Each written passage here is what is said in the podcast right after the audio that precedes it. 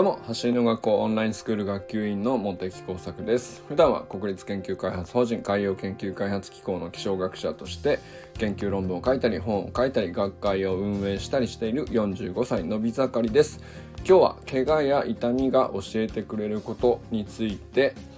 考えてみたいと思います。考えながら喋ります。あんまり中身は決めてないんですけど、まず大事なお知らせから入らせてください。個性を育む伝え方を共有するオンラインコミュニティアップというについて今月ご案内しております。このオンラインコミュニティでは誰でも実践できる和田健一流コミュニケーション論が専用の Facebook グループ内で毎週火曜日木曜日土曜日に配信されております。今日もね、えー、木曜日なんで、えー、配信されてるんですけど今週は喜怒哀楽の怒怒りですかね。これがテーマなんですかね。今週1週間なのかな。火曜日もえっ、と実は音声で「えー、について語られてましたけど今日は、えー、テキストで同じ怒りについてなんですけどまあどういう時に自分が怒りの感情があるかっていうことに対するまあ校長なりの個人的な話っていうのとまあ一般的に誰でも使えそうだなと思えるそれに対する対処というかまあいわゆるなんだろうな巷でも結構ねあのアンガーマネジメントみたいな言葉で言われるのかもしれないけどまああの単純にね、えー、喜怒哀楽の動画、うん、悪いことばっかりでもないと思うのでいろんな捉え方あるとは思いますけどまあ和田校長のコミュニケーション確かにこういう感じだなっていうところはねあの見てみると本当に面白い軸ができてくるんじゃないかなと思いますね。まあなるほどなって思うところだけじゃなくて単純にあ自分はこうだなどっちかっていうとむしろみたいなそういう比較として見るのもね非常に面白い捉え方かなと。だから自分の中に軸を作る時に、えーと、別な軸と比べるっていうのもねまた面白いあのコミュニケーションの一つかなというふうに感じたりしてますね。まあ、今週が特に、えーと、感情喜怒哀楽の感情についてがテーマなので非常にその辺あの面白いテーマだなと思って、えー、見ております。ということで、まあ、参加申し込みはね、ご希望の方は概要欄のリンクから覗いてみてください。月額990円で参加することができます。さて今日はなんですけど怪我や痛みが教えてくれることって結構やっぱりあるよねっていうのをね改めて感じたりするっていう話をねしたいなと思うんですけどまああのなんでそうなるかっていうと実際今の痛みがあるんです僕 正直言ってね、えー、そんなね歩けないほどじゃないし別に走れないことも全然ないんですけどちょっとこれやっぱり一回あの9月の頭に、まあ、月間メニューが出たんで早速張り切ってやったんですよ。でその時はまあまあまああのちゃんと回復もその前の週にねしっかり校長が入れてくれてたのもあったしあの割と万全な状況でやったんですけどうんと やっぱりちょっと多かったのかな自分にはっていう感じですかね。あのうん、まあ、あとね朝方にやるには多いのかなっていうのは僕にとってはねちょっとあったのかもしれないです。っていうのもあって、えー、どこに今具体的に痛みが来てるかっていうとまず右のお尻ですね。これはよく来ます。でそんなにここに関してはうんと心配がないというか、えー、スプリントをやったら大体ここに、えー、負担が来るっていうのはまあ僕の中では割とそのお尻の筋肉を使えているようになったっていうのはいいことなのでどっちかっていうとねもうその末端の足首とかそっちが痛みがないんだったらむしろいいことかなっていうふうに受け止めたりしてるんですけどなんですけど、えっと、いつもだったらお尻の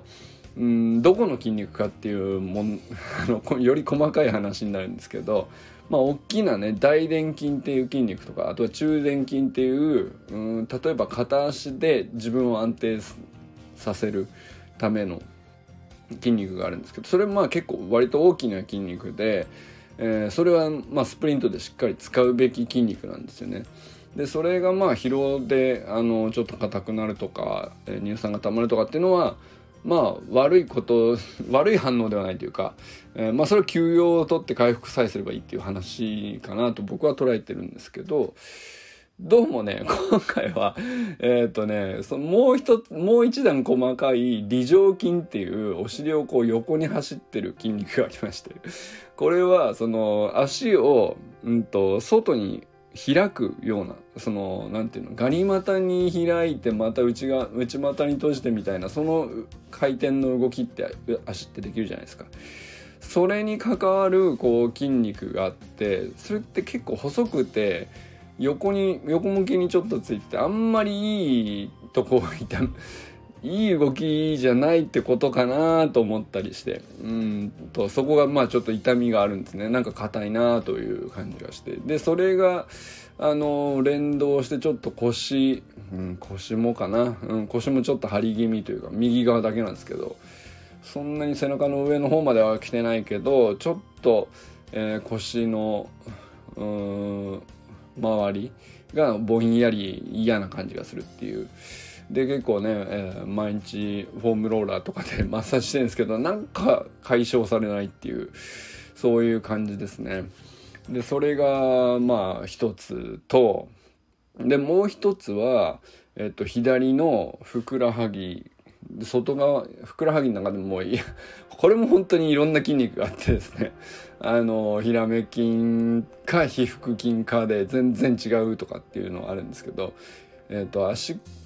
足首のくるぶしの外側の方に行く筋肉ですね。えーと、ふくらはぎの後ろ側から外側のくるぶしの下の方につながってる超皮腹筋っていう長い皮腹筋っていうんですけど、まあ、これがいまいち取れないんですよね。なんかこれが痛いんです。痛いっていうか張ってるというか、えー、そうですね。まあこれもいろいろケアをしてるんですけど、まあ、ケアっていうと何種類か僕はやってて、うんと、まず一つはいつも言ってる初動負荷トレーニングですね。で初動負荷トレーニングであの週に23回行ってたら基本的にはすぐ取れるん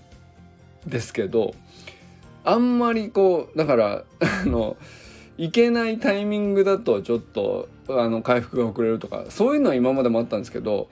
今週に関してはえっ、ー、と2回行ってなんかいまいちあのいつもの回復感がなくて、うん、柔らかくなんないなと。その初動負荷トレーニングでガあのマシンガシャガシャやるとですね大体すぐその日のうちに柔らかくなってまあまあもうだい数日すれば大丈夫だなっていうあとは休みさえ取れば大丈夫だなって感じになるんですけどこれがねちょっといまいち柔らかくならないのずっと張ってるなみたいな感じなんですよね。それであとは、まあ、それ以外にもですね、まあ、そのさっき言ったフォームローラーであるとかうんともう一つはコンプレフロスって言ってえっとまあなんていうのかなちょっと硬めのゴムバンドみたいなやつでぐるぐるぐるっとこう、えーと、筋肉を巻いてで圧迫するんですね。圧迫してその筋膜リリースっていう言葉聞いたことあるかもしれないですけどあのちょっと軽く揉みつつちょっと血液の流れを一回圧迫で止めるんですねでそれを1分ぐらい経ってからあのパッと取ると,、えーと止ま止められせき止められてた血液がこうず一気にドバーンと出るんで、まあ、その反応ってすごくその血流を良くさせるので、まあ、それすごい効くっていう、まあ、回復に効きやすいんですね。でこれもまあだから血流を促すっていう意味では初動負荷トレーニングと似たような効果があったりするんですけど、まあ、これもうんと あの大体こういうこういう3つぐらいのケアを僕はやってて、まあ、あとストレッチもやりますけどそれを重ねて取れないってあんまり今までなかったんですけどちょっと今週に関してはうーん具合良くないなと。久々に 強めの張りが残って、えー、回復が遅いという感じなんですね。まあそういう現状だからちょっと怪我や痛みが教えてくれることは何なんだろうなということをね考えてみたいなと思ったんですけどまあもともとね、えー、ちょっと振り返ってみるとスポーツというか、まあ、健康維持のためですけど運動不足をね単純に解消しようと思って始めたジョギングが3年ぐらい前かな。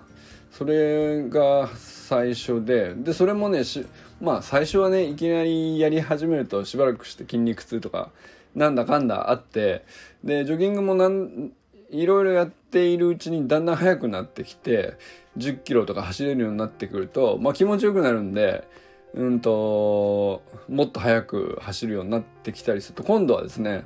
まあうんと筋肉痛では済まない痛みっていうのがあちこちに現れるんですね。まあ、これうんとスプリントでも今僕がね、えー、とお尻に来たりふくらはぎに来たりとかっていうのがあるのと一緒なんですけど、まあ、ジョギングの時もそうでしたで今はスプリントに行き着いてまあとにかくうんとお尻だったり、えー、なんだ超皮腹筋か あの こんな細かい筋肉の名前を知ることになるとは思いませんでしたけど。まあでもねそういうことを3年ぐらいこうああだこうだとやってますけどやっぱりねうんと良かったなってスポーツやり始めて運動やり始めて良かったなって思うのはこの怪我とか痛みを感じれることはすごくいいことの一つだなって僕実は思ってて。これってねあの運動不足のまま蝕知らないうちに蝕まれていくより圧倒的にいいことじゃないかなって思ってるんですよね。まあもちろんねその痛みがあるのにさらに無理を重ねて、えー、本当にこう元に戻らないような大きな怪我になっちゃうのはもう絶対避けなきゃいけないんですけどそうじゃなくてまあ正当にというかある程度ちゃんとね、えー、休息も適度に取りつつうーんやりすぎない範囲のトレーニングをやりながらでもやっぱり痛みっていうの出てくるんですね。で怪我っていうほどじゃないけどまあピリッとしたあのあ感じ悪いなっていう痛みがあったりとか今回ちょっと長いなっていうね。まあ僕のお尻もそうですけど。そういうのってまああるわけですよ。でこれってとってもなんかうんとある意味健康的な痛みというかうんすごくいいなっていうふうに僕は思ってるんです。まあももちろんうんとね快適で全く痛みがなくて調子がいい時の方が気分はいいんですけど。痛みこういう痛みだったらちゃんと何て言うか感じれるのはすごくいいことじゃないかなっていうふうにかん思っててでこれなんでなのかっていうとうんとまあ僕もそのジョギングの時は痛かった場所とかあの今スプリントやり始めてスプリントでも最初の頃痛かった場所と,、うんと最近ここ数ヶ月で痛くなる場所っていうのはどんどん変わってきてるんですよね。でそれはあのどのこどこの筋肉を使って動きを行えているかっていうまあその証拠だと思うんですけどでそれがちゃんと分かりますよね。であの自分の意識では例えばですよ例えばですよあのふくらはぎをこういうふうに使おうとか お尻の筋肉をこういう風に使うとかあんまり考えないで、えでもね大きくダイナミックに動かそうとかなんかふわっとした表現で意識するわけなんですよね。で意識してこうできてるかできてないかはビデオで確認しながらそこは一応客観性も持たせつつやるんですけどでも結局実際のところどうだったのかどれの程度の負荷をかけれたのかっていうのはビデオで見てもよくわからないところってもたくさんあるわけですよね。でもそれがあの一番うんと確かな証拠としてこう返ってくるのが痛みだと思うんですよね。そのまあある程度のこう疲労に伴うとかあの多少の負担にかくの反応として出てくる痛みというかあの致命的な怪我でなければねこれはなんかまあ僕はね自分の体と向き合う上では非常にうんと大事なものだなと思っていてこれ例えば僕が今今の痛みから考えつくことっていうのはまあ確かに左右差がはっきりあるわけです左に関してはお尻が痛くなくて皮腹筋が痛いわけなんですよね。で右に関してはふくらはぎとかはあんまり張ってないんだけどお尻が痛いというねこれ全然違う場所が同じ動き左右差をなくそうと思って同じ動きをしてるつもりで同じように入れ替えてるつもりなのにこれだけ何ていうか対角線上に近いぐらいのね痛む場所が変わってくるとか。でなおかつ、うんと、僕骨格の問題とか気にしたことなかったんですけど、うんと、左足は股関節が柔らかいんですね。で、右足に関しては股関節が硬くて外に開、外に開き気味なんですね。このなんかでもパッと見よくわかんないです。あの、横脚だなとかってわかるんですけど、横脚嫌だなとか、扁平足嫌だなとか、見た目でパッとわかるものがあって、これ直した方がいいんだろうな、良くないことなんだろうなとかってパッと見わかることあるんですけど、実際、その、筋肉の負荷で痛みが出るなっていう場所の違いによって、その、あ、骨格がこっちはこうなってんのかと。上半身を骨盤で受け止める時にこっちのちょっと内側に入り気味の方がまっすぐ立てる。けどこ右の足に関しては外側に開かないとあの骨盤で受け止めきれないみたいな。力はあるんですけどね。とかっていうなんかそういう差をあの思い知らされるというか。よくあの思い知らされるというかうんまあだから教えてくれるんですよね痛みが。でこれは何ていうかあのね、運動不足のまま、えー、何もしていなかったらここに痛みはきっとなかったんですね。おそらくまあ慢性的になんとなく腰がだるいとか慢性的になんとなく肩がだるいとかそのうち肩が上がんなくなるとかそういうことは起こってたと思うんですけど、まあ、実際起こってたんですけど それよりも、まあ、それが完全にこう一旦抜けた後で、えー、スポーツによる、まあ、負荷、うんともっと鍛えないとダメだよっていうふうに教えてくれる場所であるとかその骨格上ちょっとこっち側とこっち側歪んでんじゃないっていうふうに教えてくれる場所としての筋肉の痛みっていうかどっちにしてもですねこれすごい大事なことだなっていう。あのでまあそれを意識できるきっかけとしてねすごく怪我とか痛みっていうのはうんと大事な反応というかあの単純にね直そう直そうっていう風なことだけではなくてそれが何を教えてくれるのかなっていうのはあの向き合う価値あるなというふうに今ね結構改めて思ってます。まあ長いから長いからとかいつもよりちょっと強めの痛みだなとかっていうのもあるからなんですけどだからそういう余裕があるというか もうこれあの今日トレーニングやろうかなと思ってたけどこれやっぱなしだなと思ってスキップしたんですよね。あの、できればね、今週のあのトレーニング、月間メニューのトレーニング今日やろうかなと思って朝、あの、時間はあるし、やる、モチベーションもあるんですけど、まあ、あえてスキップしたわけですけど、まあ、その時にね、時間の余裕の中で、うん、